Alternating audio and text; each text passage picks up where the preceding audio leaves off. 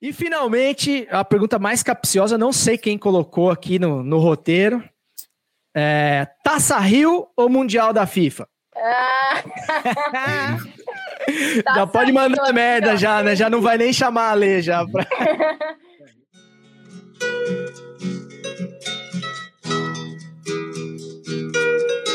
Então preste atenção nessa bosta aqui. Glória a Deus. Glória a Deus. Jovem, o que é o que é? É branco, é rico, é hétero, é cheio de privilégio e ainda quer fazer uma Superliga paralela para não ter que dividir o brinquedo com o pobre. Começa agora o 62 episódio macarrônico de. Futeversivo!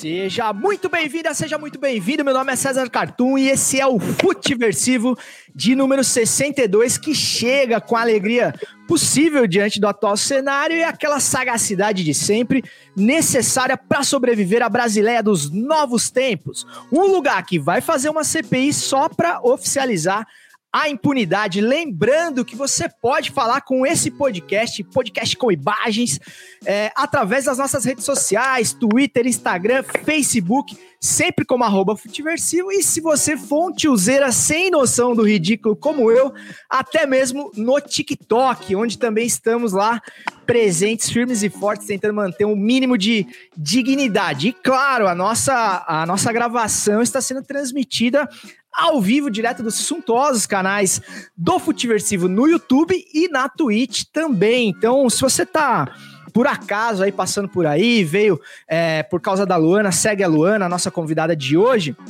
Já se inscreve aí no nosso canal, porque a gente vai começar a trabalhar esse canal a partir de agora. E também no Twitter da Corner, a nossa parceira de sempre. É, você também pode conferir a gravação e todos os erros que invariavelmente cometemos aqui e a edição, é, obviamente editada na quinta-feira, religiosamente às 8 da matina, para você que é mais do áudio e menos do vídeo.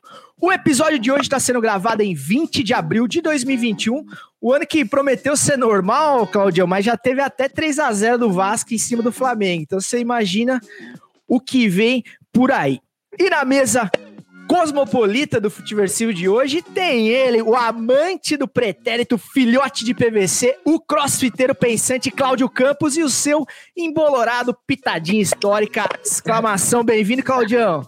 Que dia importante, né? Boa noite para quem está ao vivo, boa noite, boa tarde ou bom dia para quem estiver no podcast. E que dia importante para quem ama o passado e para quem ama a história do futebol. É, tem mais um aí para daqui a uns 15, 20 anos um episódio do Pitadinha sobre a volta dos que não foram, como foi o dia de hoje, uma das coisas mais loucas e mais empolgantes do futebol, que provou hoje que tem dono. O que dirá o Pitadinha de 30 anos aí pra frente, hein? Vou, estarei lá, Claudião, cambaleando, mas pronto para ouvir o que você terá a dizer. É, para você que já conhece o Futiversivo, sabe que tá faltando ele, o Marquinhos, o CEO de Cuiabá, o, o patrão do Rei da Soja, que deu uma chinelada hoje, ô Claudião. Coincidentemente, no dia de estreia do São Paulo na Libertadores. Veja você o tamanho dessa coincidência, é. né? O, e, e, vou te falar, né, se seguir a sequência das estreias dos brasileiros hoje, meu Deus, hein, cara. Que isso. Vai dar, vai dar ruim, né? Eu tô brincando, o Marcola tá aí atarefado aí com seu, suas multitarefas. O, o, o, Marcola tá, tá fazendo curso para ser um, um novo Léo Sui, de tanto trabalho que ele pega, mas ainda assim ele deixou a live redondinha pra gente com todos esses áudios, vinhetas e tudo mais. Então valeu aí, Marcola. Tamo junto semana que vem também. E para fechar a formação reduzida, mas não menos galáctica de hoje, tem ela, a não influencer, a não youtuber, mas que joga muito nessas duas funções, a Bambina de Ouro, Luana Maluf. Bem-vinda, Luana. Olha que honra, demorou, mas saiu. Eu queria dizer que demorou porque o destino ele contribui para momentos grandiosos. Então a gente esperou para um dia de resistência, de sobrevivência do futebol, para eu estar tá aqui. Com certeza, cara. A gente tava falando aqui na, em off mesmo, que falou, cara, gente, que, que, sorte que a gente pegou, acho que um tema que, que a Luana deve estar tá aqui, assim, para falar e tal, porque realmente são tantos acontecimentos que se a gente tivesse gravado à tarde, acho que o é episódio já ia, já ia vencer antes de, de ir ao ar, assim, porque a, a quantidade de coisas que aconteceram foi foram Sim. inimagináveis, assim. Então, Inclusive, meus amigos. Se... Peço ah, licença ao público, eu vou tomar suco de uva aqui com vocês, tá? Ah, moleque. Geralmente a gente tem o. A gente tem o Experimentando por aí, que é o quadro do Marquinhos, que é o nosso especialista aí, que ele sempre traz uma cerveja diferente e tudo mais. É, mas que bom que você tá à vontade aí já tomando uma coisinha, porque esse, esse é o espírito do Futiversiva, até porque o Brasil, né, meus amigos, nos obriga a beber. Então, sem mais delongas, é, vamos dar início aos trabalhos, mas não sem antes pedir as bênçãos do Pai Todo-Poderoso da matéria. Amém. Seu Osmar Santos.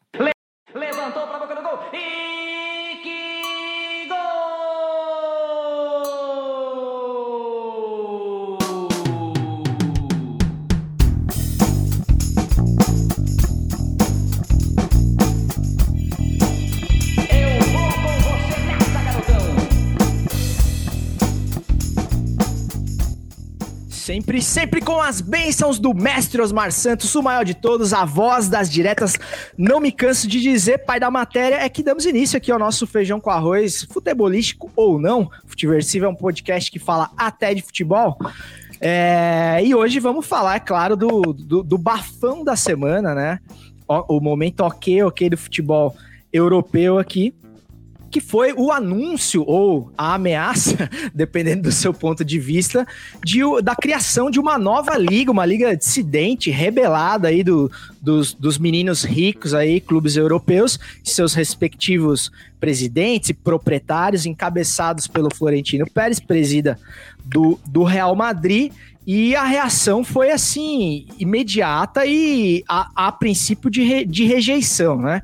É, eu tava procurando, Luana, é, coisas diferentes assim para abordar, porque a, todos os programas e tal, toda a crítica que foi feita, ela era de certa forma, pelo menos nos canais que eu vi, muito unânime, assim, de condenar a iniciativa, com motivos mais do que justos, por ser uma iniciativa elitista, uma iniciativa excludente que não preserva os méritos esportivos de decência, acesso, desvaloriza as ligas nacionais e tudo que a gente já sabe, né?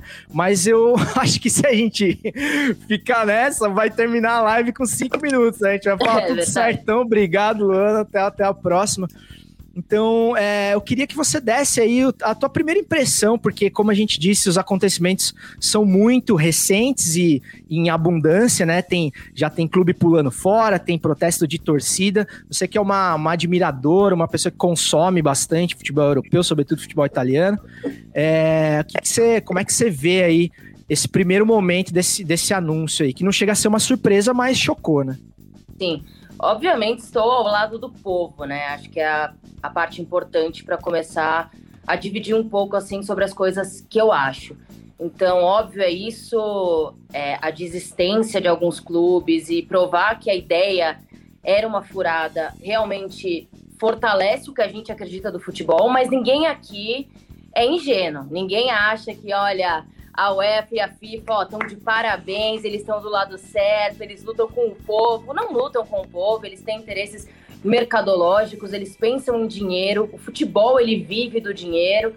Então, não é que a gente vive um futebol há anos que é voltado para os menores, que tem uma meritocracia, né? Não existe isso. Então, o futebol realmente virou um bolo de dinheiro, essa era de arenas que a gente vive cada vez mais, a essência vai se afastando. E se a gente coloca na mesa, é, foi meio que um checkmate, assim, né? Os clubes estão por aqui de dívidas, é, uma pandemia inesperada veio, então os grandes clubes que têm gastos absurdos é, já não conseguem mais se sustentar, é, os direitos televisivos não estão sendo suficiente, e isso tudo cria uma bola de neve. E aí, logo quando saiu a notícia, eu pensei assim, falei, isso não vai dar em nada, porque assim, não tem como dar em nada. Pode ser. Não, não sei se eu acreditava em um blefe, mas em uma, um enfrentamento mesmo, ó. A gente vai tentar alguma coisa para ver se consegue algo do outro lado, né? Alguma reação. Porque a partir do momento que as duas maiores instituições do futebol viram para os clubes e para os jogadores e falam: Ó, oh, vocês vão estar tá fora de tudo. Jogadores queridos, Copa do Mundo esquece. O que aconteceria em um mundo que não vai existir é que, na minha cabeça, os jogadores sairiam desses grandes clubes que ficariam ali no clube do Bolinha e iriam para os menores. E os menores iam começar a crescer e aí o futebol ia talvez ter uma reviravolta. Então, assim, do lado mercadológico, em busca do dinheiro, você até fala, cara, essa coisa do bastidor, ainda pouca coisa chegou nas nossas mãos, assim, né? Da realidade do que aconteceu ali por baixo dos panos. Acho que o, a situação do ANL, ela diz muito. A partir do momento em que ele trai o melhor amigo dele, que até onde eu sei é padrinho da filha dele, né? Algo assim. É, que você tem um sinal de que, olha, tinha muita coisa acontecendo contra as instituições, escondendo para tentar ter algo em troca. Então, assim, a minha opinião, e é base do que todo mundo está dizendo, sim, é, o futebol, para mim, ele é o que resiste dentro de todo, toda essa modernidade que a gente tem hoje em dia, dentro de todo esse dinheiro. Então a gente vê futebol o ano inteiro, a gente acompanha todos os jogos, porque, olha, é super legal assistir PSG e Bayern. É incrível, o jogo de altíssimo nível técnico. Mas assim, não é muito legal e não move o mundo assistir a Atalanta chegar na semifinal com um projeto com pouquíssimo dinheiro e que é simplesmente uma gestão muito bem feita de revelar jogadores, de buscar promessas em lugares é, em que outros clubes não buscam, de trabalhar a evolução dessa molecada, é, de valorizar o próprio plantel e ser fiel a uma ideia de jogo. Não é isso que move a gente, não é isso que para o mundo na frente da TV mais do que tudo. Então, assim, não ter a Superliga é lutar por isso. É lutar para que todo mundo tenha a mesma chance, entre aspas, de chegar a algum lugar. Não digo com dinheiro, porque isso já é uma disputa que não tem comparação de largada, mas dentro de campo. Essas equipes menores, elas lutam heroicamente, ano após ano, e elas aparecem, elas ganham nossa admiração, conseguem crescer, conseguem ter mais receita, aparecer para o mundo inteiro, e isso vem acontecendo.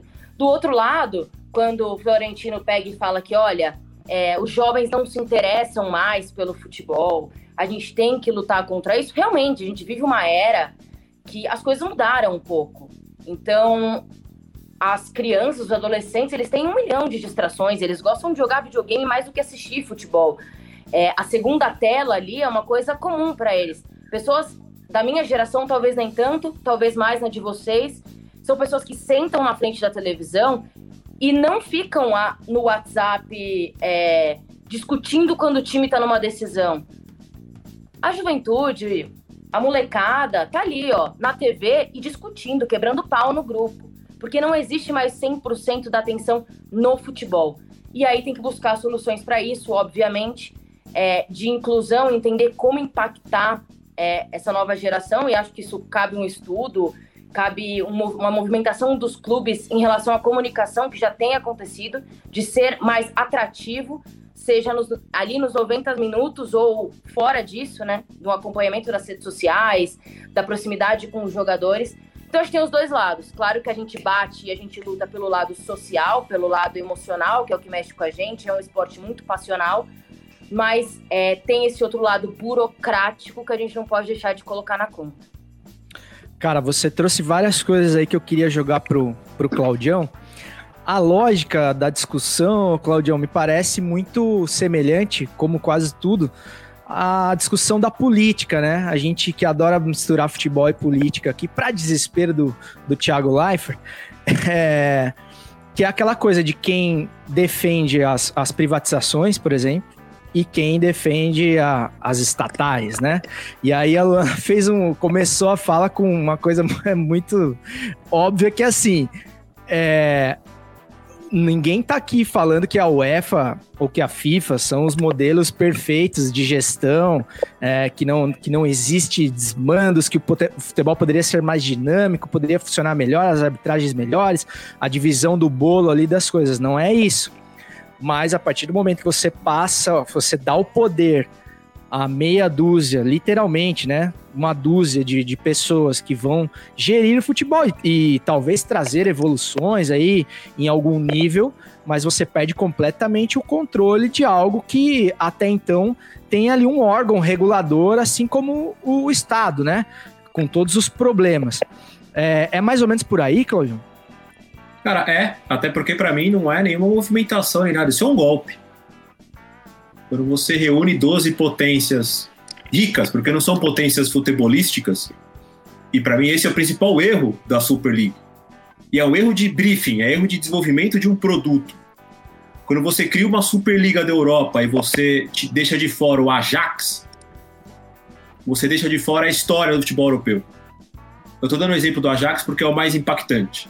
Né? É você trazer Arsenal e Tottenham, e olha que eu tenho um carinho muito especial pelo Arsenal, é, é, é, e esquecer esses times. Esse, é, sabe? Você esquece o Porto ou Benfica, você esquece o Ajax.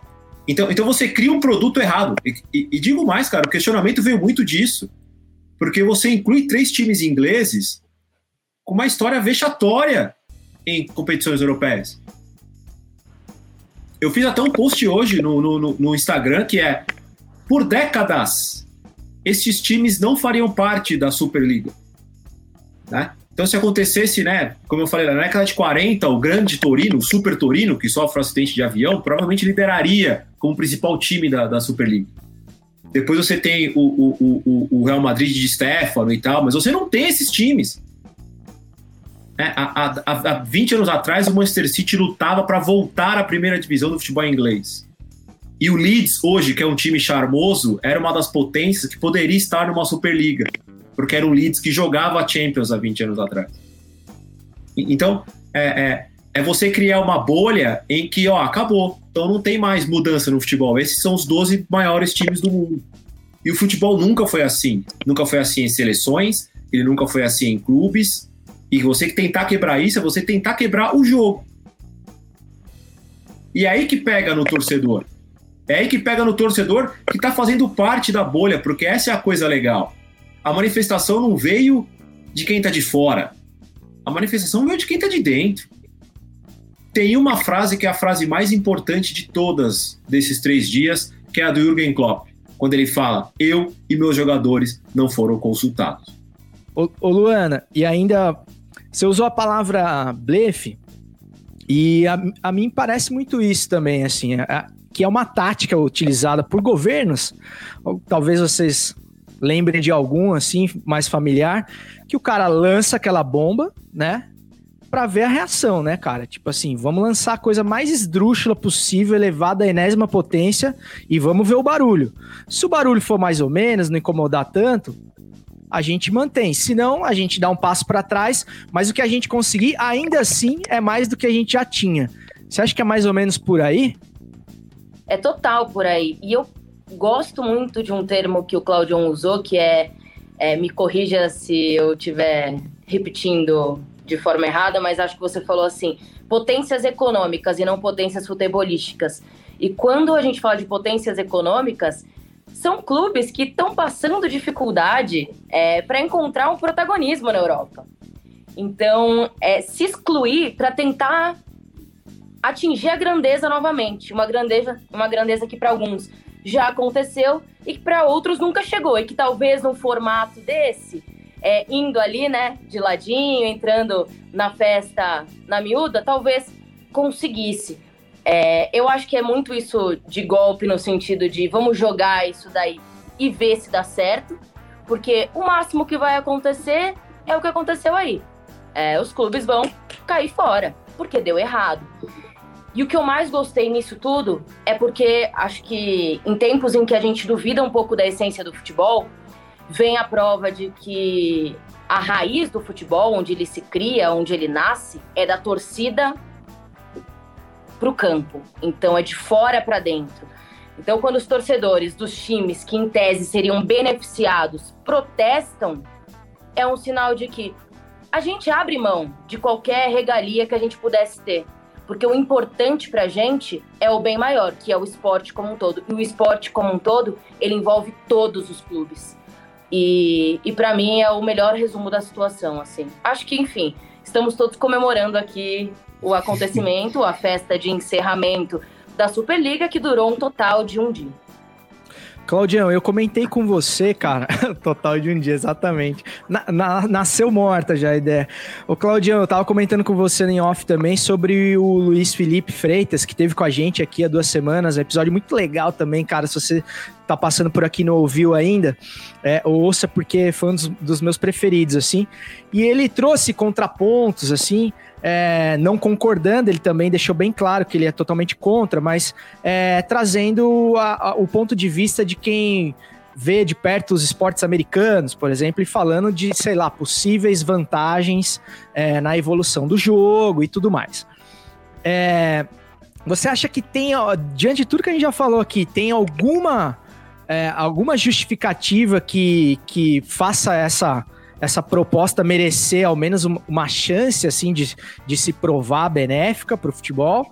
Ou não há, nem, não há nenhum ponto ali positivo que possa justificar todo, todo esse prejuízo que a gente tem de história, do, porque é isso, né, cara? A história do futebol é dinâmica, né? Então, um clube que hoje tá nas cabeças, um PSG, pô, você pega 10 anos atrás, era outra história completamente diferente. Então, você vai fechar isso no clubinho ali e os outros. Como é que vai ser a questão das ligas, por exemplo, né? É, vamos, vamos virar ó, grandes estaduais, assim, as ligas nacionais, né? Você pede aquela coisa de, pô, preciso de uma vaga na Champions, né? Então você tem que ir bem no campeonato, mesmo que você não, não, não bata campeão, você chega, classifica e tal. Você vai ter completamente o maior trunfo do futebol em relação a, aos esportes americanos, por exemplo, que a NBA é maravilhosa, mas você não, não tem Atalanta nas cabeças na NBA, né? Jamais terá. E, e é, é, muito do espetáculo mesmo, mas vão ser sempre os mesmos. E aí você tem essas surpresas maravilhosas, né? Os, os Santo Andrés da, da, da, vida aí, que você automaticamente elimina qualquer chance, né? O, o, o gap entre, o, entre os grandes e os pequenos já é enorme do jeito que tá hoje. Então é muito mais difícil você ver alguém sobressaindo assim com menor condição financeira. E, e essa iniciativa parece minar completamente alguma chance. Você vê algo de positivo, assim, Claudião? Só pra gente tentar dar uma chance ao, ao contraditório, assim? Eu acho que a única. É muito louco falar isso, mas a única coisa de interessante é que em algum momento esses clubes se unem, né? Eu acho que a única coisa que eu consigo enxergar, assim, é que esses clubes se falam. Porque, querendo ou não, não é mérito, mas a atitude de alguns times reagirem rápido de rejeitar Cara, vou te falar, não é tão simples tomar essa decisão. A gente está falando de um CEO do United perdendo emprego por causa disso. A gente está vendo coisas drásticas. Então, é, é, eu acho que a, a reação, pelo menos, é algo positivo. Agora, tem coisas que falaram durante esses três dias, porque foram dias tão intensos que eu acho que as pessoas não conseguiram nem parar um pouco para analisar e eu tive eu te, tenho tido o privilégio né, de, do podcast contar a história sobre a Liga Norte-Americana dos anos 70 e assim a primeira coisa que não dá para comparar com o esporte americano com o futebol os clubes não são franquias. Eles são sociedades esportivas eles são associações são clubes né? esse é o primeiro ponto. É, com exceção do, do, do oeste de Itápolis ou do Grêmio Barueri, que a cada ano é numa cidade aqui em São Paulo, o Bayern de Munique é em Munique e o Hertha Berlim é em Berlim. E se não der lucro em Berlim, ele não vai se transformar o Frankfurt, o Hertha Frankfurt. Ele não vai se transformar. Isso não vai acontecer.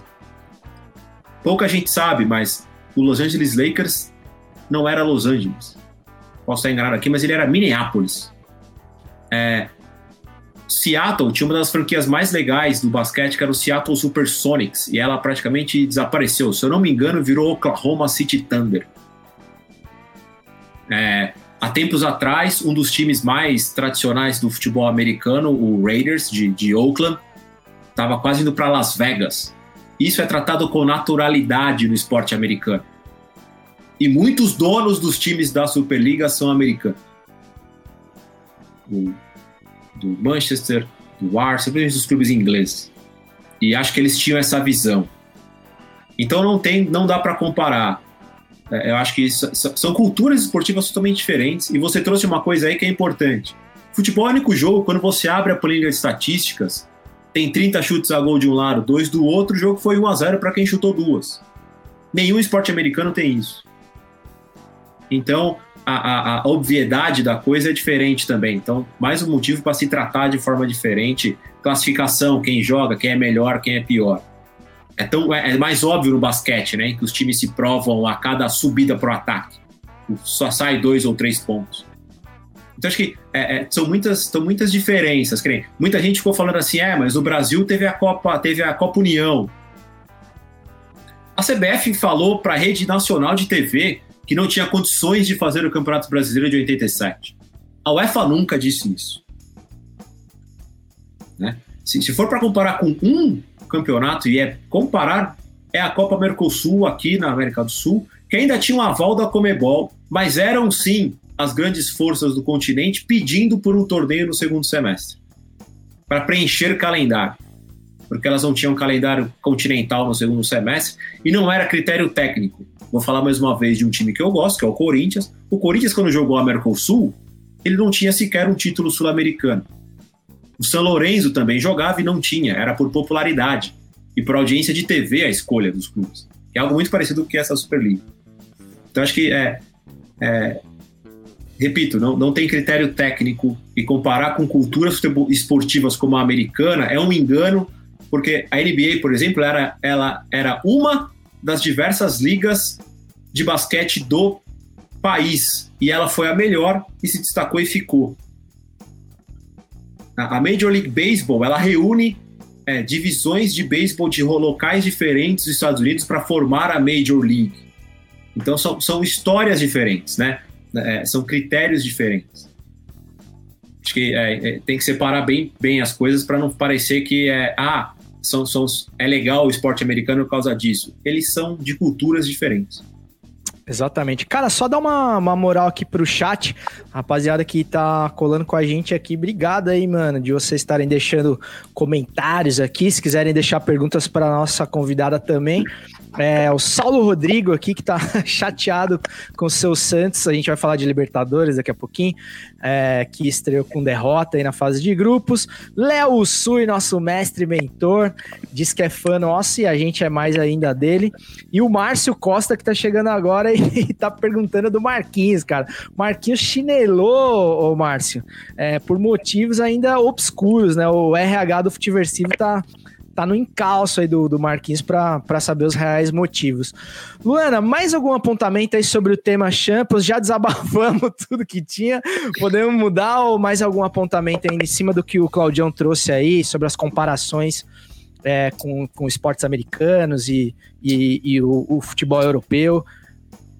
Sempre tem essa questão sobre os esportes americanos e como eles lidam com o entretenimento. Mas o Claudião gabaritou para mim, e quando ele termina falando sobre cultura, eu acho que aí é o ponto principal. É, a cultura americana trabalha toda a parte de college, né? Os atletas são desenvolvidos desde sempre, eles têm uma base, eles têm uma, um apoio, eles precisam estudar ao mesmo tempo que eles se formam como atletas. A gente não tem isso. Eu acho incrível o draft que consegue equilibrar a liga, né? Que você pega o melhor jogador e dá para um time que precisa, que, enfim, tem mais dificuldade. Eu acho isso lindo, é perfeito, em um lugar que isso já funciona perfeitamente, automaticamente. Aqui não é assim, a gente vive em uma outra realidade. O futebol é uma outra realidade.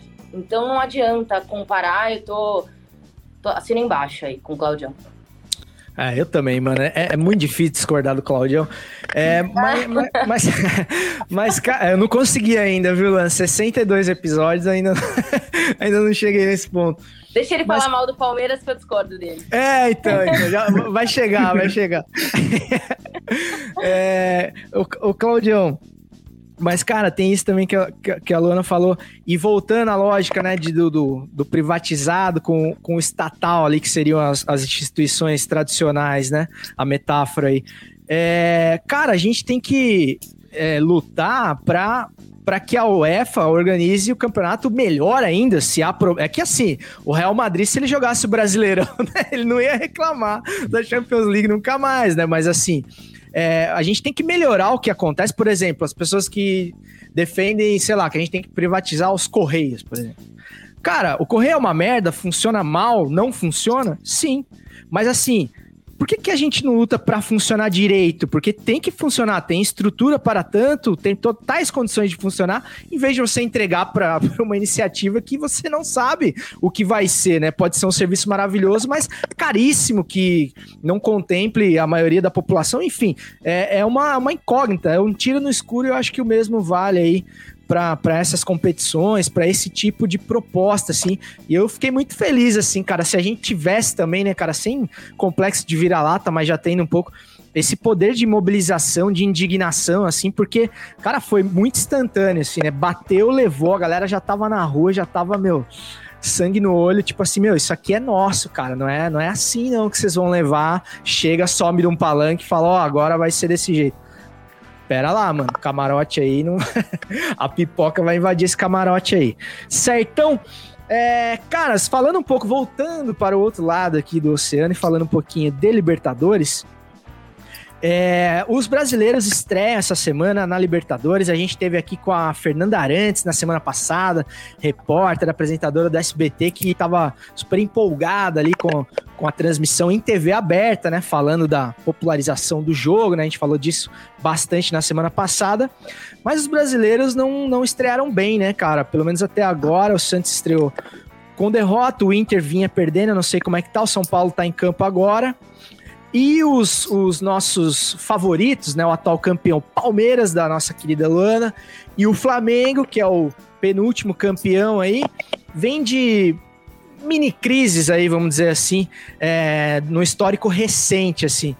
Você acha que é, é, é, um exagero, assim, o, o da, da, turma, da famosa turma do amendoim, essa coisa de pichar CT, aquela coisa toda, com três jogos, por mais que tenham sido finais aí, né, mesmo de campeonatos de um jogo só, ou é um, uma oscilação completamente natural de início de temporada, ainda mais de uma temporada completamente esdrúxula como a nossa, que emendou uma na outra, enfim, que não, não, não, não é, é, fica difícil você cobrar qualquer desempenho técnico esportivo acima assim do normal, porque os caras já estão fazendo talvez demais e o Palmeiras vem jogando em, em alto nível. É que subiu muito sarrafo também, né?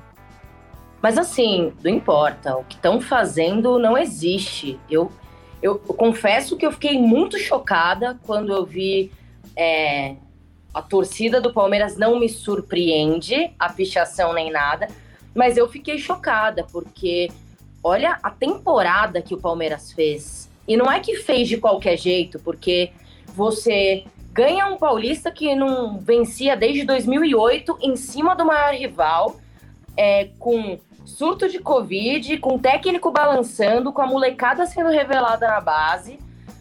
Você vence a Libertadores em cima do Santos, que é um time que nos últimos anos bate de frente com o Palmeiras, disputa finais e assim, de, um, de uma forma tão é, explosiva, né? Acabando o jogo ali, com a questão do Cuca, que é a reviravolta do roteiro.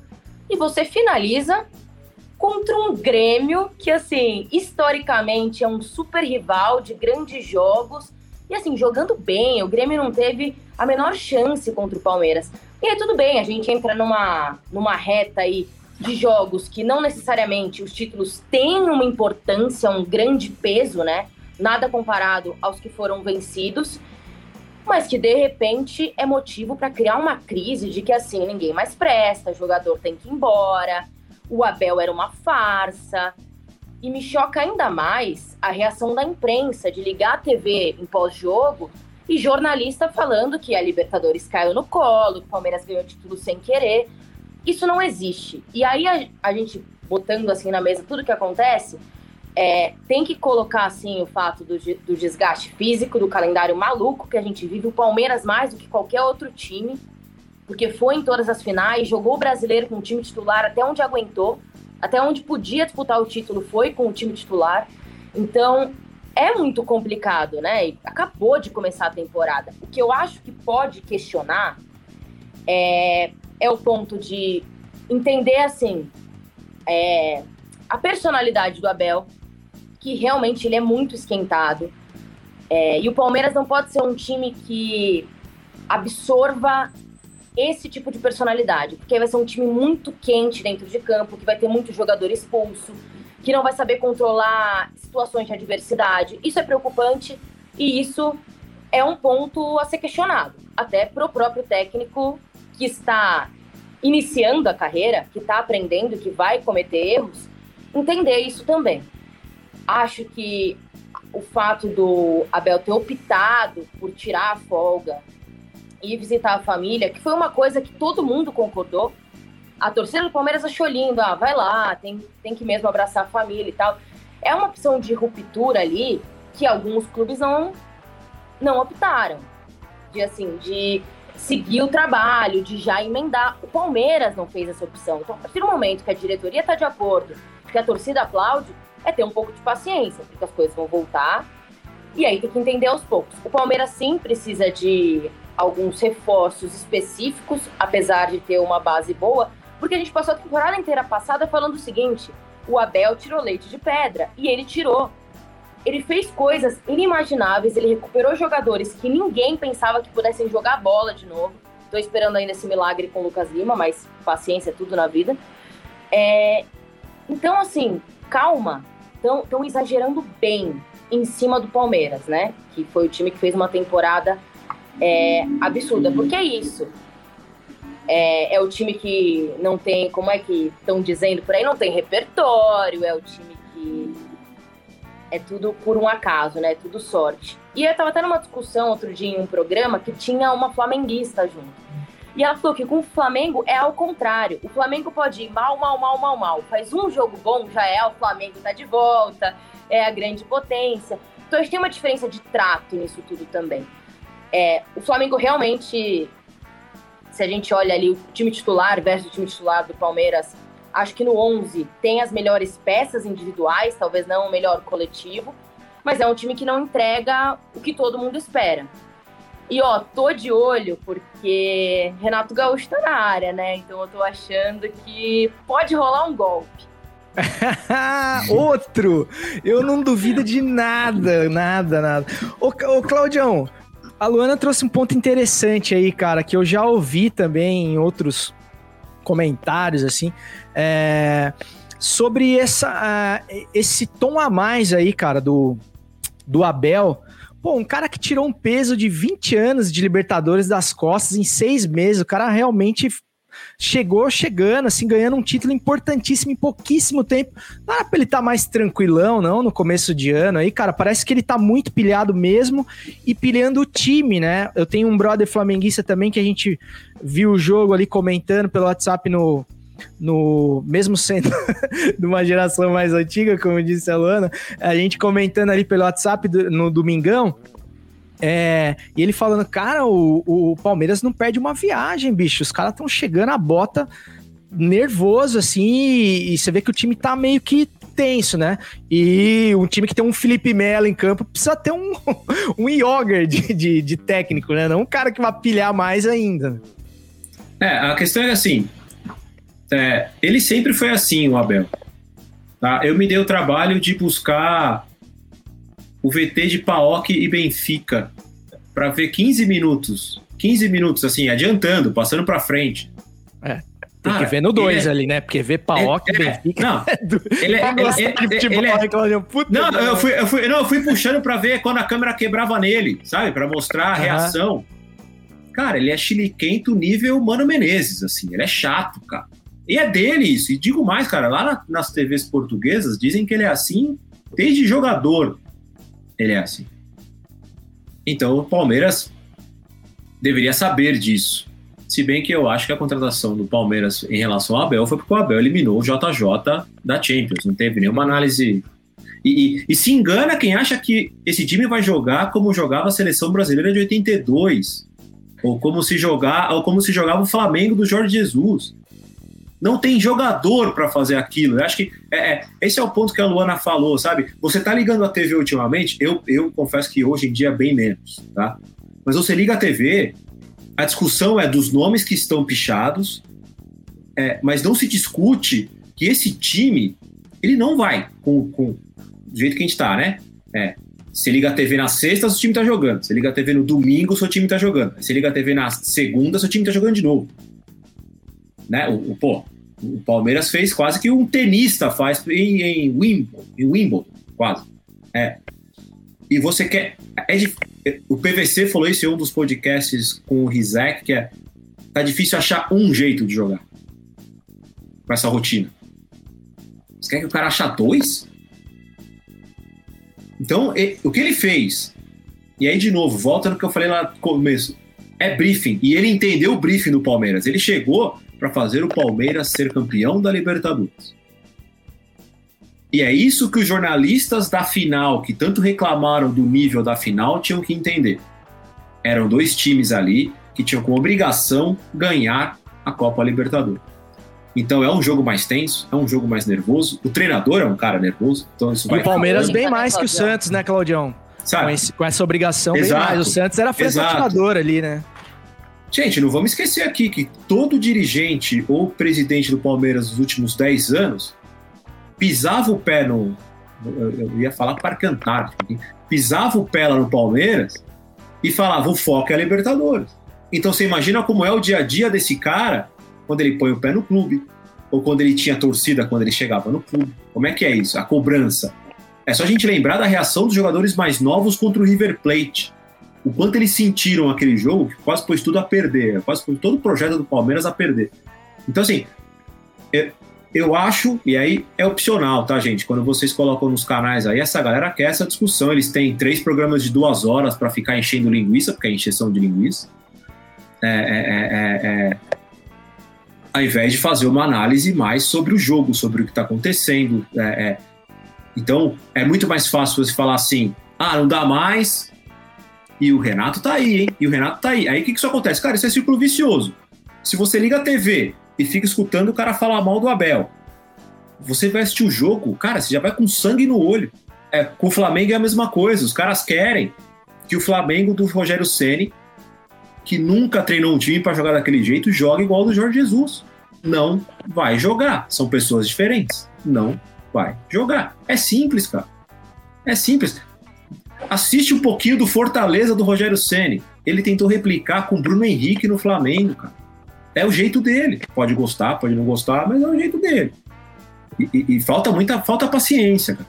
E os mesmos comentaristas que a gente reclama aqui são os mesmos caras que ao, que ao verem, por exemplo, uh, o Liverpool do Jürgen Klopp nessa temporada, falar assim, ah, mas o ritmo é demais, né, cara? Pandemia, complicado pro Liverpool manter o ritmo. Aí o cara vira, ele vira à noite, ele vira chavinha. Ele vira um cara impaciente à noite. Um time que joga dia sim, dia não. Sabe? É... A, gente, a gente amacia com o gringo e senta o pau no daqui, cara. Com jogadores bem piores. Tem flamenguista torcendo pro time perder para ver se o Renato Gaúcho chega logo, né? Eu acho isso, olha, de uma coragem. Nossa, demais, cara, demais.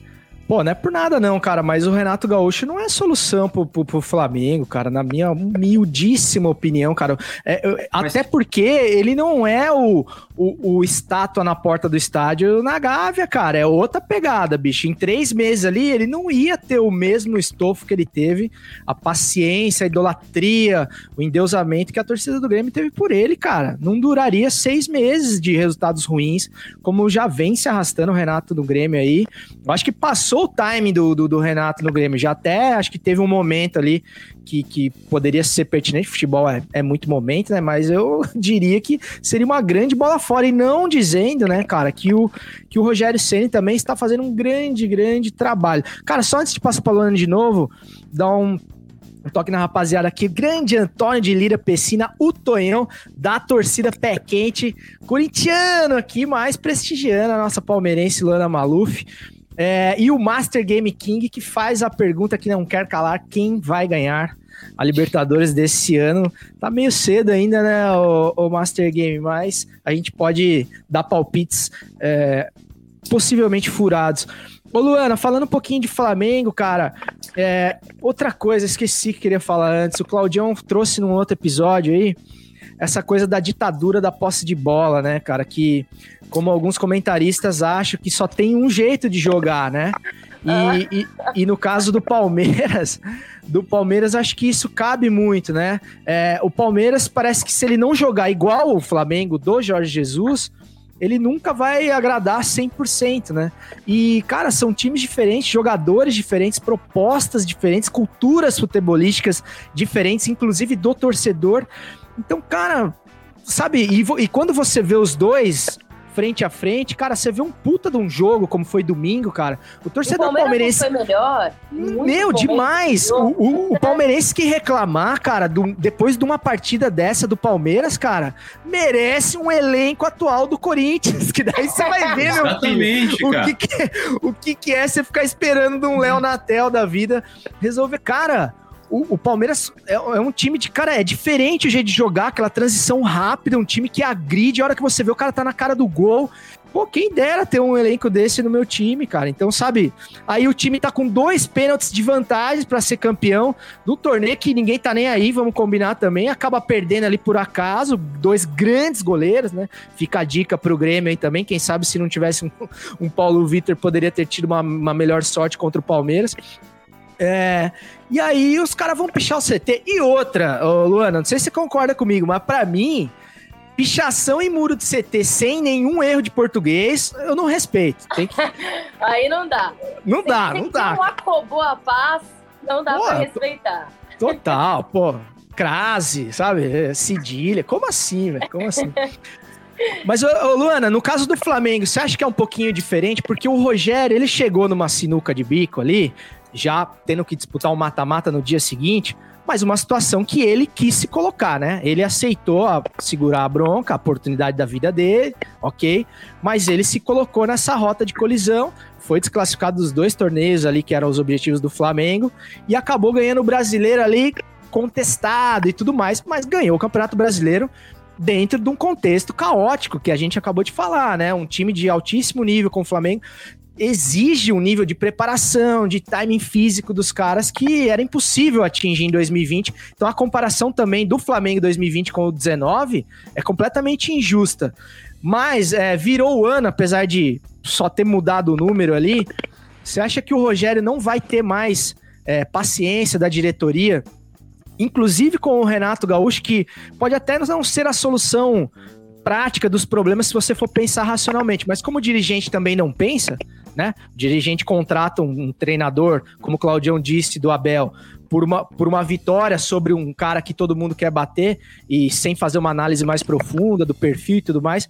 Você acha que o Rogério vai gozar dessa paciência toda ou, ou tá assando, cara, a batata dele? Assim, acho que para falar do Rogério, a gente tem que fazer alguns recortes, sobretudo em relação ao Flamengo.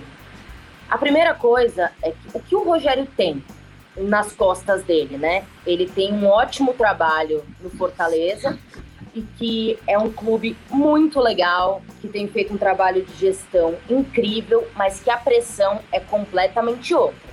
Você trabalhar dentro do Fortaleza e você ser o rei do Fortaleza, porque você, Rogério Ceni, tem uma história maior que a do Fortaleza, é um papo, porque você tem a chave do CT, você senta na sala da presidência, você pede, eles fazem.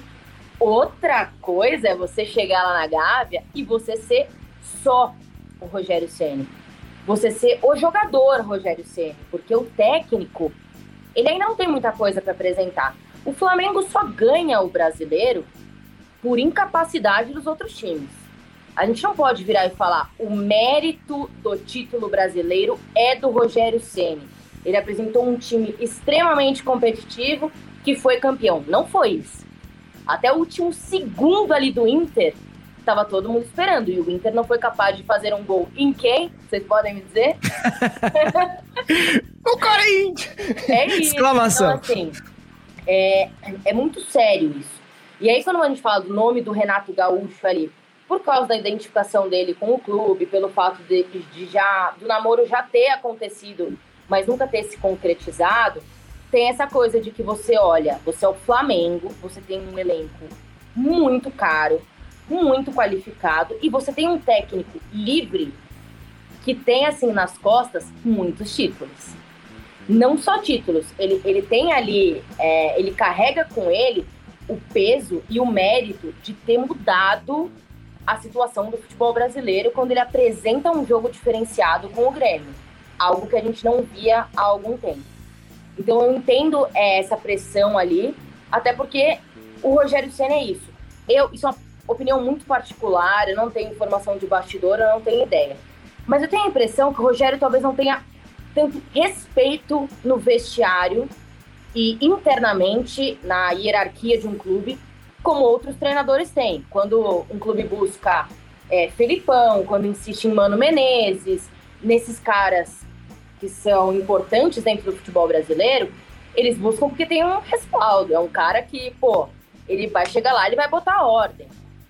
O Rogério, você fala, tem jogador ali que ele vai, que ele vai dar ordem que jogou com o Rogério Senna, né? E o Rogério era um jogador que muita gente implicava, achava mala e tal.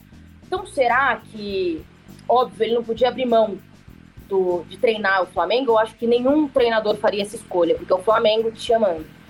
Mas eu fiquei com essa impressão quando ele fez a escolha, porque ele traçava um caminho bonito ali com Fortaleza, né? De aos poucos ir construindo, é, se tornar uma, uma figura importante dentro do cenário brasileiro e talvez realmente ir subindo aos poucos até ter esse peito de encarar um time com muitas estrelas. Eu não sei se o Rogério tem punho para segurar um time com estrela para pegar, mudar o jogador de posição, fazer declaração que se o Arão subir para volante, o Diego Ribas pode fechar ali na zaga por um minuto, se vai segurar a onda. Então eu acho que o caso do Flamengo é um pouco diferente do Palmeiras. O Claudião, e que a Luana falou aí também, cara, sobre a comparação aí do Renato com, com o Rogério, não de, de capacidade técnica, enfim, mas a comparação dos personagens é muito injusta pro Rogério, né, cara? Porque o Rogério, cara, além de tudo, ele é o famoso paulista na praia, né, cara? É aquele cara que tem um carisma praticamente negativo, assim, e ele não, como se, como se diz no interior de São Paulo, não orna, sabe? Com, a, com essa marra flamenguista, com essa coisa, sabe? Essa, essa certa arrogância ali, bem-humorada e tal, do carioca, do flamenguista, sobretudo.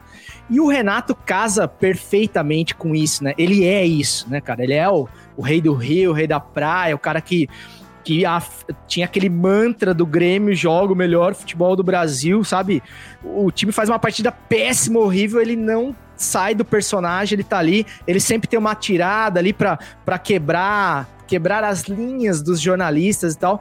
E o Rogério definitivamente não é esse cara, né, cara? Então, além de tudo, essa sombra é, traz um personagem que é muito mais tem, é, dá histórias, né, muito mais legais assim do que do que o Rogério Ceni. Isso joga contra ele também, né, cara?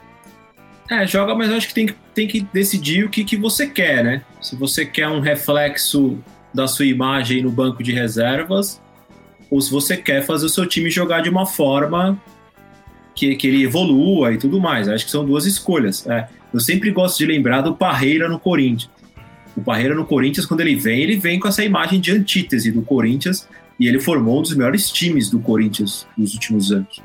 É, é, e eu acho que volta no que a gente falou aqui. É praticamente impossível, com pandemia, calendários malucos e tudo mais, analisar a fundo como foi esse campeonato. Né? Uh, se, é, se, se, a, gente, entre aspas, bem entre aspas, vai passar pano para jogos ruins do Abel Ferreira no Palmeiras campeão, eu tenho que passar pano para jogos ruins do Flamengo campeão brasileiro. Porque a gente já conversou aqui no podcast, mas não pode esquecer.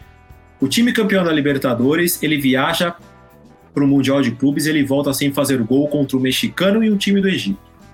Ponto. Isso está na história. É isso. Tá? É a primeira vez que isso acontece. Que o time brasileiro faz uma campanha tão pobre no Mundial de Clubes. É, é, e é o time campeão da Libertadores. Ele vai com aquele petzinho na camisa de campeão da América. A Luana meteu até uma golada no vinho agora. então, assim, é, é, é sabe, a gente está falando. a gente tem que ter, tem que ter, a gente tem que entender para onde a gente vai seguir essa análise. E a comparação Rogério Ceni e Renato, acho que a gente não tem que comparar. O que a gente tem que começar a deixar claro também é que existem diversas formas de liderança. Porque falar de futebol, sério, se você sentar com o Rogério Ceni, se você sentar com o Fernando Diniz, se você sentar com Alberto Valentim, que foi no Cuiabá, cara, conversa sobre futebol é maravilhosa. A conversa é muito boa. Os caras conhecem demais. Estudam, viveram, jogaram, conhecem o dia a dia para você comandar, vou falar a listinha aqui, cinco nomes: Everton Ribeiro, Arrascaeta, Bruno Henrique, Diego e Gabigol. Todos os dias.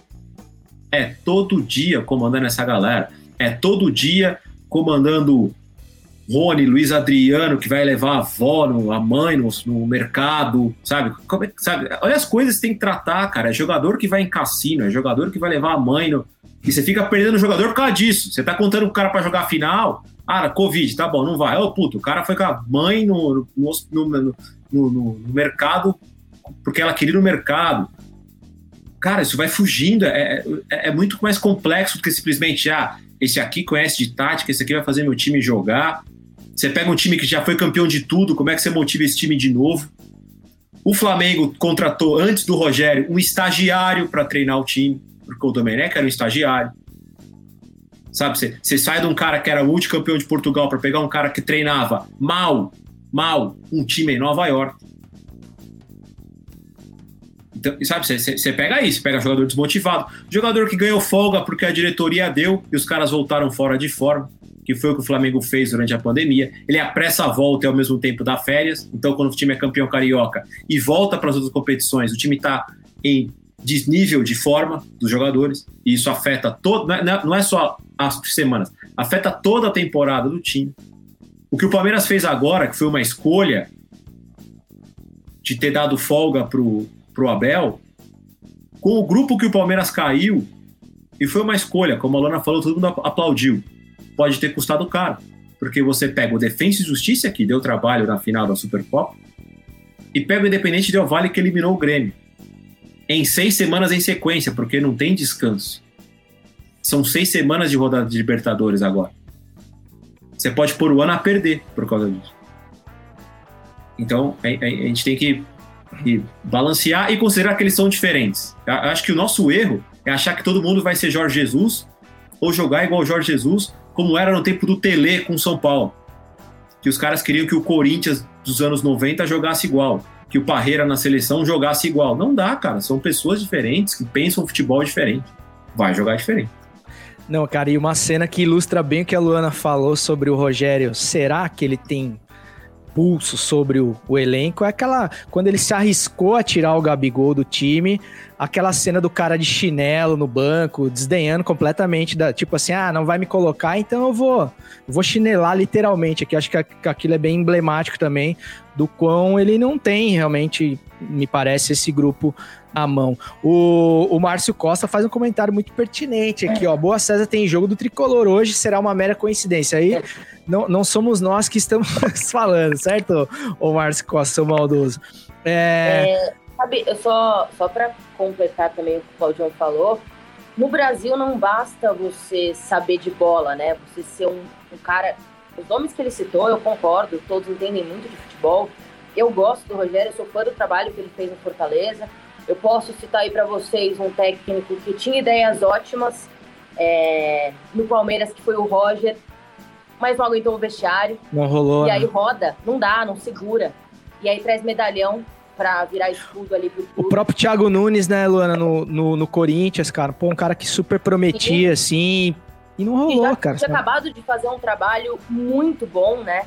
Então, o que eu acho e aí a gente volta para a questão da cultura que a gente discutiu no começo do podcast, que é aqui na cultura brasileira, a forma como a gente mima os nossos jogadores, a forma como eles são tratados, como hoje em dia é a relação com os empresários e tudo mais, isso estraga. Porque aí chega um técnico e não basta ele saber muito de futebol, porque ele é novo e ele não é respeitado, acabou para ele. Ele não dura, porque quem manda ali é o jogador. Então, quando você cita aí Arrascaeta, Everton Ribeiro, Gabigol, Bruno Henrique, você acha que se precisar aí da palavra final, de quem vai ser a palavra final? Se tiver que chegar ali na hora do vamos ver, os resultados não estão muito bons, mas o Rogério está tentando fazer um bom trabalho. E aí? São esses caras que decidem. O Arrascaeta ele consegue brincar com o Flamengo. O Arrascaeta ele consegue brincar com o Flamengo. Flamengo. Então, assim, olha, olha o que a gente construiu dentro do cenário brasileiro, dentro da nossa cultura, com essa coisa do jogador de futebol, com o que ele vira pra gente aqui dentro, né? Cara, e, e, outra coisa que a gente sempre fala, assim, também te bate muito na tecla da, da importância do, do psicológico, né, cara, no, no futebol, muitas vezes acima até das questões táticas, e que a gente ainda ainda, ainda verá ou não é, duplas né, de, de treinadores, né? Sem, sendo um cara mais esse tático, esse gurizão estudioso e tal, esse cara que vai trazer as novidades, novos métodos de treinamento e tudo mais, e o boleirão, que é o cara do vestiário, né, cara? E ambas as coisas são importantes e são fundamentais, né? É, porque é isso também, né, cara? Por exemplo, no, no, é, no, no, ponto de vista do Renato Gaúcho, né? É o cara que tem a piada certa. Eu tenho certeza que ele tem a sacada certa no vestiário e tal. Mas isso também segura um elenco? A hora que o elenco também, que veio de um Jorge Jesus, que veio de um, de um, de um técnico estudioso também, como o Rogério Ceni mesmo em começo de carreira ainda. É, e se o grupo em algum momento detecta que o cara não tem tanto conteúdo assim, que ele é mais do vamos lá Cara, isso também tira a confiança do grupo no cara, né? Então tem que saber balancear muito as duas coisas, assim. E o Renato, apesar de ter feito um grande trabalho no, no Grêmio, como a Luana disse, hiper vitorioso e tal, não me parece ser um cara assim tão afeito à evolução do jogo, assim. Né? Ele é um cara ainda um pouco reticente em algumas questões, assim. É, tem um certo quê de luxemburguismo ali, uma, aquela marra tradicional do Renato Gaúcho. Claudião, vamos falar de futebol velho, mano. A gente tá com quase uma hora de gravação aqui e ainda temos coisa aqui para preencher o nosso, o nosso garboso roteiro aqui. Vamos nessa? Bora lá, porque se a gente falou de jogador que manda em time, a gente vai lembrar de um agora. Pitadinha histórica. Reticências, três pontinhos, fecha conchetes, abre aspas, underline, interrogação.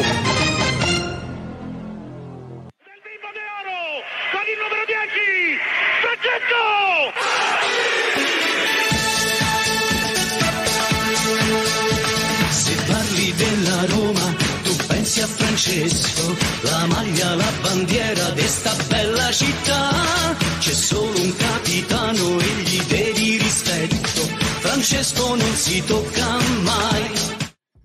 a, a, você colocou a imagem, mas a Luana ficou dançando enquanto tocava Il Capitano de Piero Migliano. Gosta de fazer uma média com o convidado, Cláudio Campos, hein? Pelo Ela tava dançando de... a, enquanto tocava Ele esse dance horroroso. Esse é. dance horroroso, mas que é uma música em homenagem a Francesco Totti. E olha como são as coisas, como são as coincidências da vida, né? Eu escolhi, esse, o César sabe, eu escolhi esse gol, essa história ontem. E é um jogo da fase de grupos da Champions League que por dias quase não aconteceu, mas ela existe, ela está entre nós. Da temporada 2001-2002, em que a Roma, campeã italiana da temporada anterior, e é, pose de, de para cantar o hino aí, Luana, porque era a Roma de Totti, Cafu, Aldair, Antônio Carlos Zago, Marcos Assunção, Emerson e Batistuta. Que time! senhoras e senhores. Olha lá, olha lá. senhoras Pra você que nos, nos ouve com imagens aí, como diria o Marquinhos, olha, olha Gabriel, a que a, que a Luana tá ostentando. Né? Que camisa, hein, Luana? Puta que pariu. Muito obrigada. E que tinha como treinador o ótimo Fábio Capello. E a coisa interessante aqui, né? O Real Madrid de Florentino Pérez caiu no grupo da, da Roma na mesma temporada e na janela de verão de transferência, o jogador mais assediado por Florentino Pérez foi Francesco Totti, campeão italiano, e ele recusou a ir para o Real Madrid. Não foi a primeira vez em que ele recusou isso, durante os outros anos isso aconteceu, principalmente depois da Copa de 2006. E no confronto em Roma, deu Real Madrid 2 a 1 Porém, no confronto em Madrid, que era importante para a classificação da Roma para a segunda fase de grupos, o time empata e empata com o gol do Totti. E o mais Uma- interessante. Uma jogada muito absurda do Candelá, não é? Do Candelá, exatamente. E assim, né, para quem não, não, não se recorda ou não sabe, era um Real Madrid de Roberto Carlos, Zidane, Luiz Figo e Raul. E, e- e só deu Roma no jogo. O empate é injusto, o gol sai de pênalti no finzinho. E a coisa mais bacana assim dessa narração é que o narrador Carlos Zampa vai à loucura com, a narra- com o gol. E o Carlos Zampa é o cara que, do mesmo jeito que o Osmar Santos aqui deu de animal, de superézio, né, com o Januário de Oliveira com superézio, ou, né, ou do, do- ele que deu o apelido pro Totti de Bambino de Ouro. E ele cita na narração que a gente vai ouvir agora. Candelà, lo scambio col capitano, ecco la Demo d'Oro, e lancio in avanti per Candelà, la posizione regolare, stringe tanto Tommasi, avanza Lindsay, guarda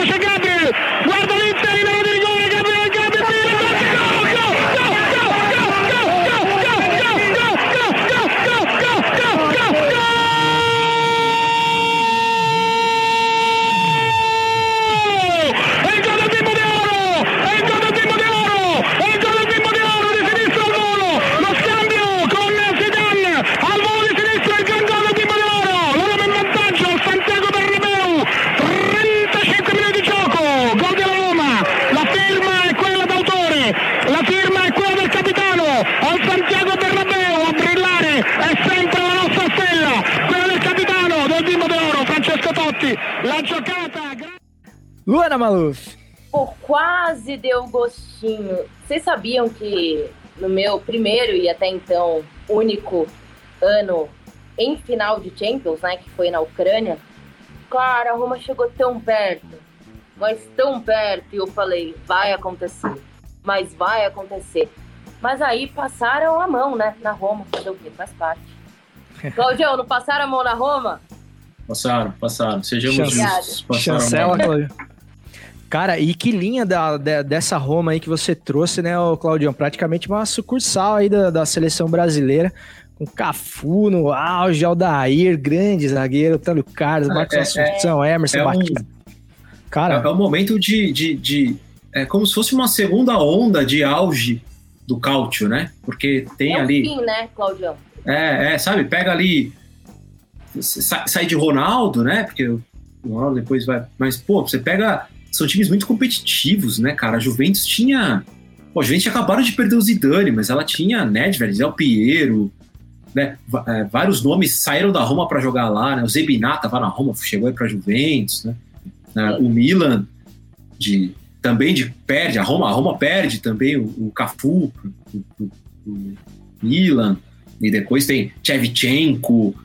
Cara, é, é, é, é- é- era, era hora de entrar no campeonato italiano e não saber quem escolher pra jogar no videogame, né, cara? Era muito time bom. só o Real Madrid que era meia boca, né? Roberto É, Carlos. Zidane, Figo e Raul. Só. Real Madrid era apelação, era, era apelação, a gente falou de videogame aqui, era a apelação do videogame. Não podia Não. escolher o Real Madrid, né, cara? E é legal trazer esse jogo, porque foi um jogaço não só em desempenho, né? Mas por tudo que estava acontecendo naquele período. Tinha acabado de acontecer é, o desastre das Torres Gêmeas ali. Não sabia se ia rolar o jogo até pouco tempo antes. Então, rolou um bafafá depois do jogo, assim, né? Se era para ter acontecido, não era para ter acontecido, os jogadores estavam afetados, não estavam afetados.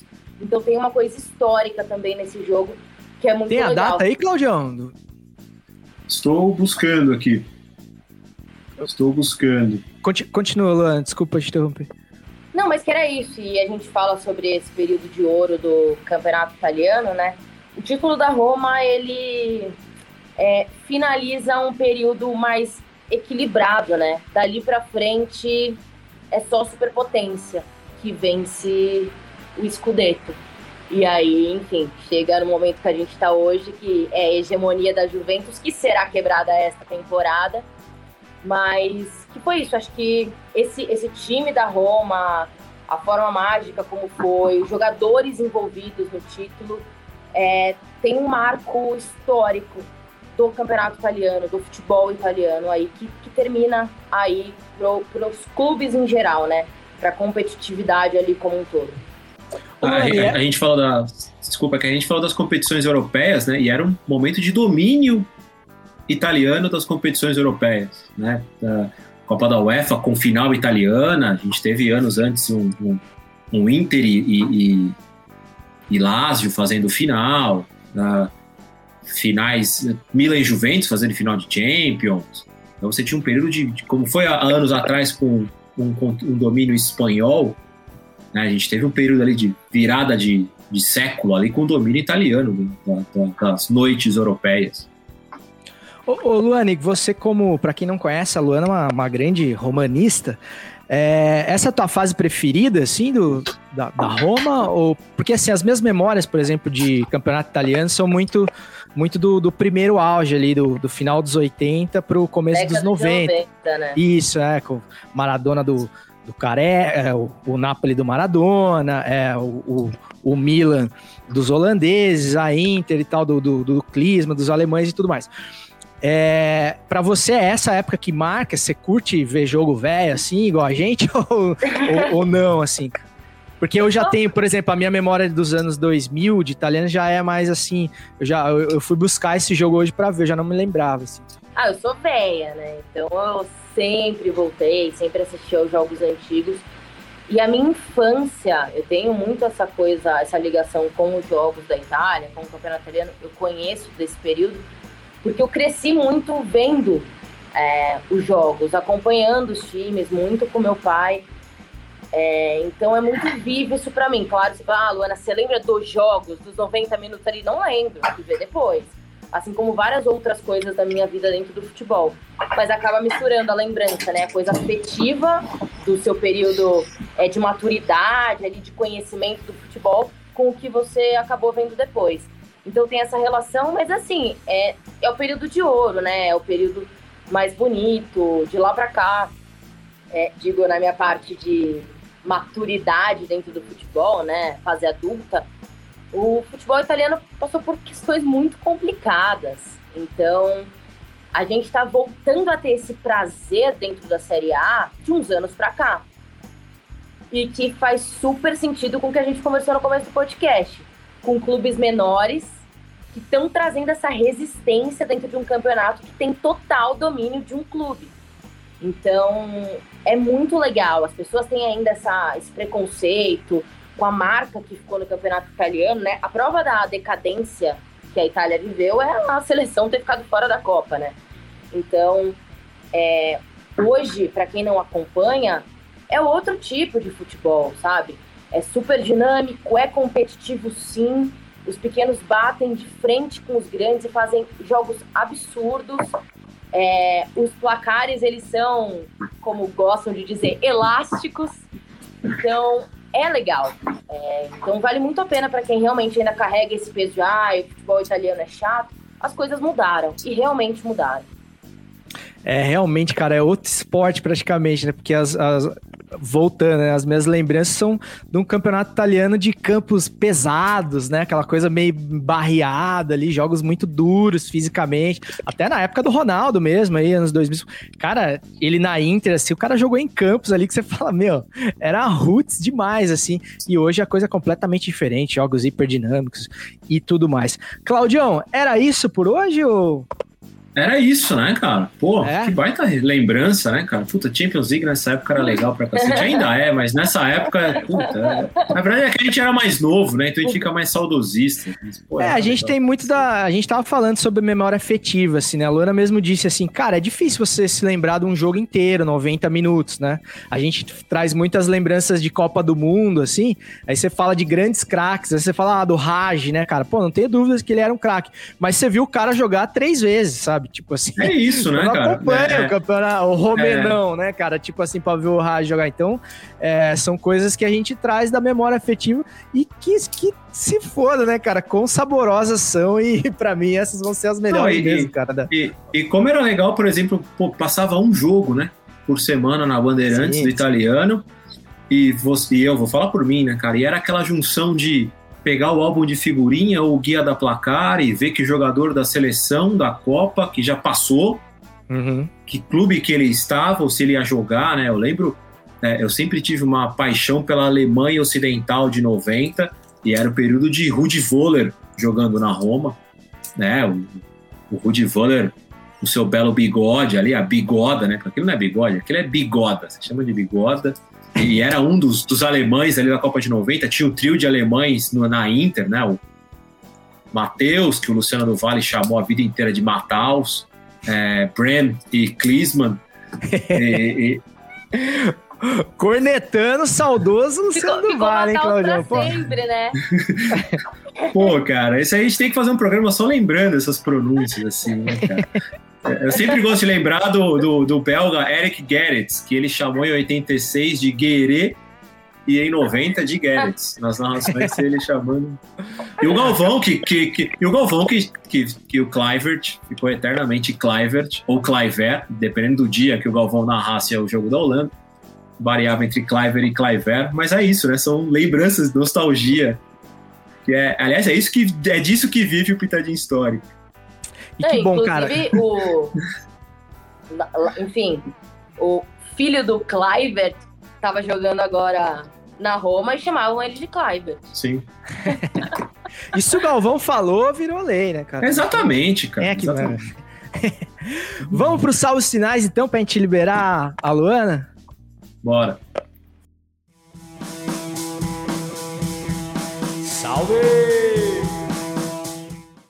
Salves finais, cara, pra gente finalizar esse episódio com a Luana Maluf, cara, que era uma pessoa que a gente queria trazer faz tempo aqui, cara. Eu queria falar com você, Luana, desde os tempos que eu fazia ainda um monólogo aqui, porque eu sempre achei que você tinha muito a ver, o, o tipo de conteúdo que você faz com, com a vibe do Futiversivo, assim, foi muito da hora te receber aqui, cara. Espero que seja a primeira de, de outras vezes que você vai participar aqui com a gente. Vamos fazer assim, Claudião, dá o seu salve final aí se você tiver alguma indicação. Depois eu e a gente finaliza com a Luana, que é a melhor maneira da gente terminar o episódio 62 do Futiversivo, que aparentemente deu tudo certo, hein, Claudião?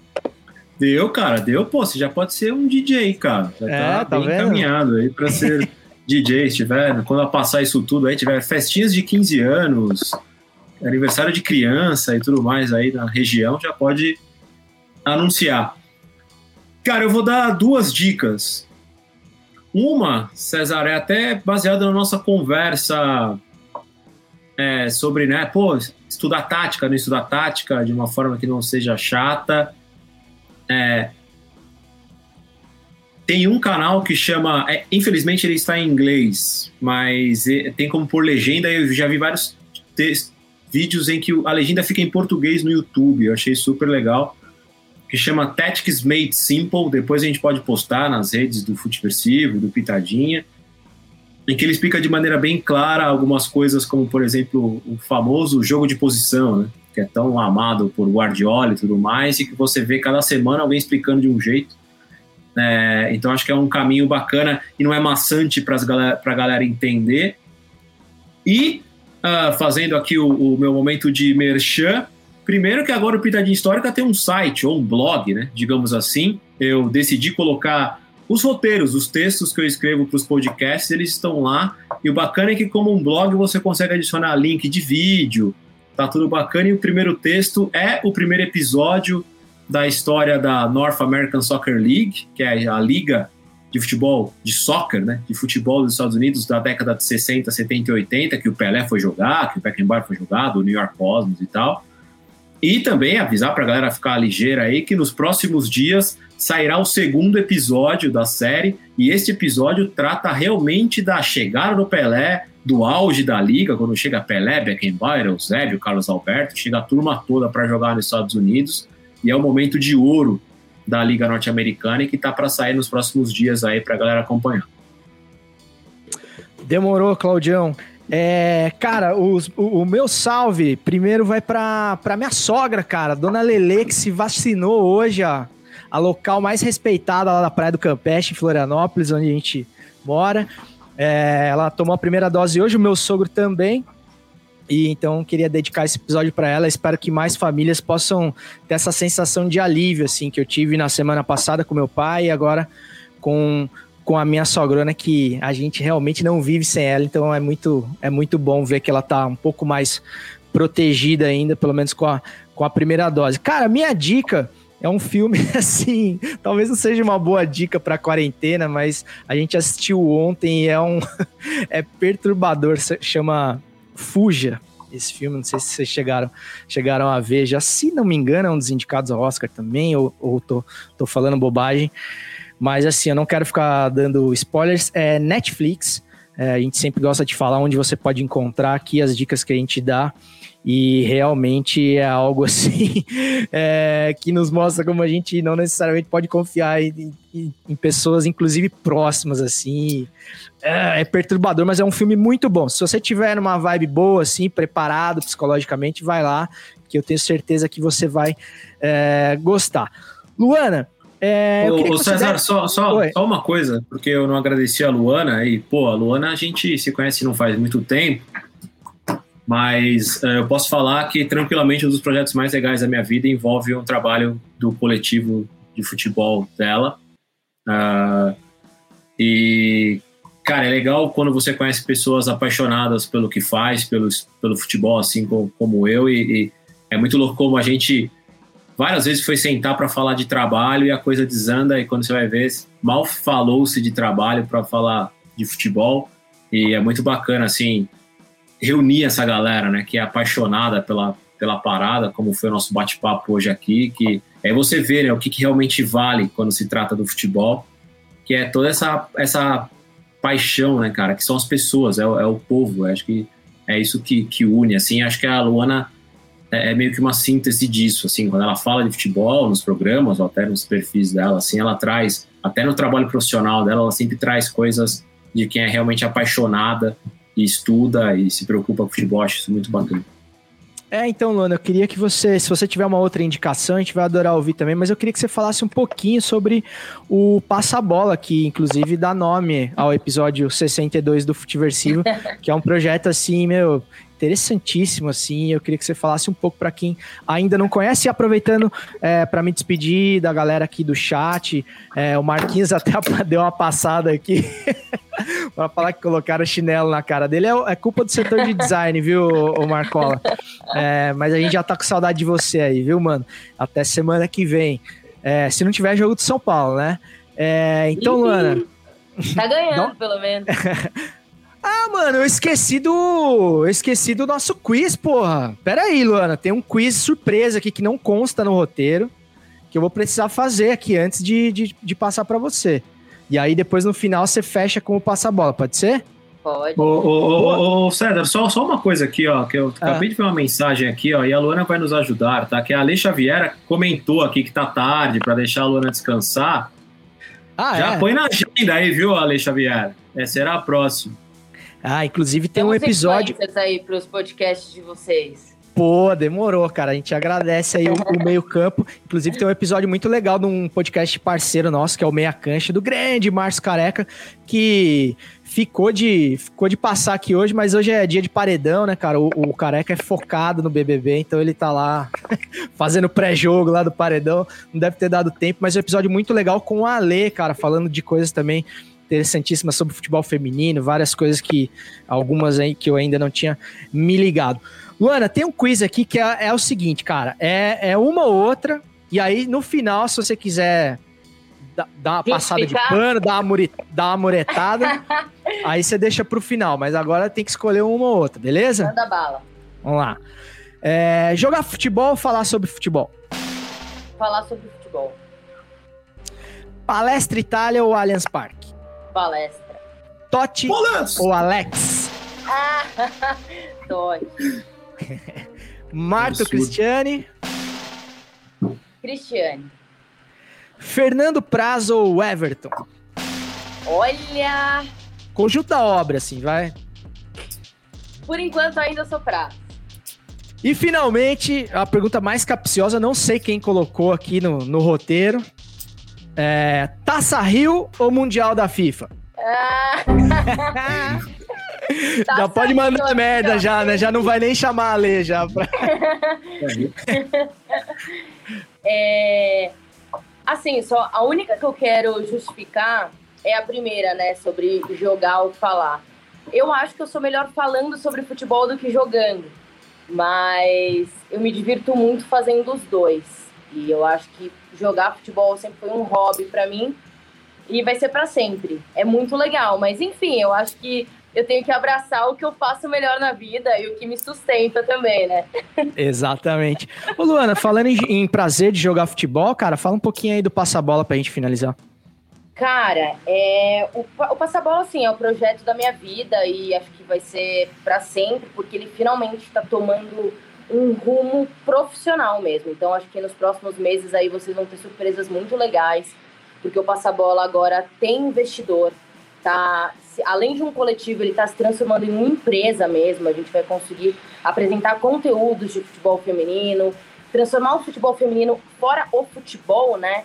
em entretenimento mesmo, porque uma coisa que a gente discute muito é por que no masculino a gente consegue apresentar tantas coisas legais para o público sem ser o que está ali presente nos 90 minutos, né? Como a gente faz isso é pro futebol feminino. Então acho que chegou a nossa hora de fazer isso, o Passa Bola vai ser essa porta e além disso a gente vai continuar incentivando muitas meninas no jogo e, enfim, se tudo permitir, ajudar no desenvolvimento aí do futebol amador e quem sabe um dia ajudar no desenvolvimento também do futebol profissional aqui no Brasil. Eu vou ficar muito feliz e assim, para mim vai ser uma realização da vida mesmo.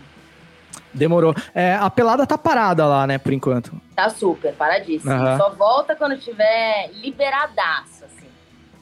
Demorou. É, putz, cara, que saudade de jogar uma bola, cara. Falando Faz no prazer de falta, jogar né? futebol, meu, que é o que você falou, cara. Talvez não seja né, o, que, o, o que se faz melhor, mas, cara, poucas coisas dão, dão, dão mais prazer do que jogar uma sim. bolinha, cara. Putz. É Se pra vocês que não é o melhor, imagina pra mim que é, cara. Ah, lá. Pô, meu, depois dessa do Claudião e, e, e do toque da Ale Xavier aqui, que mandou a gente liberar sabiamente a, a Luana Maluf aqui, só me resta desejar ao raro ouvinte do Futiversivo um bom restinho de semana, desejando que você jamais seja vizinho de muro do Rodrigo Hilbert, porque a comparação lá é puxada. Até semana que vem, tamo junto, mas ainda sem aglomerar, mesmo que seja um saco, e segue o jogo! Eu não estou interessado em nenhuma teoria, em nenhuma fantasia, nem no algo mais, nem em tinta pro meu rosto, oba, ou melodia, para acompanhar bocejos, sonhos matinais. Eu não estou interessado em nenhuma teoria, nem nessas coisas do Oriente, romances astrais. A minha alucinação é suportar o dia a dia e meu delírio é experiência com coisas reais.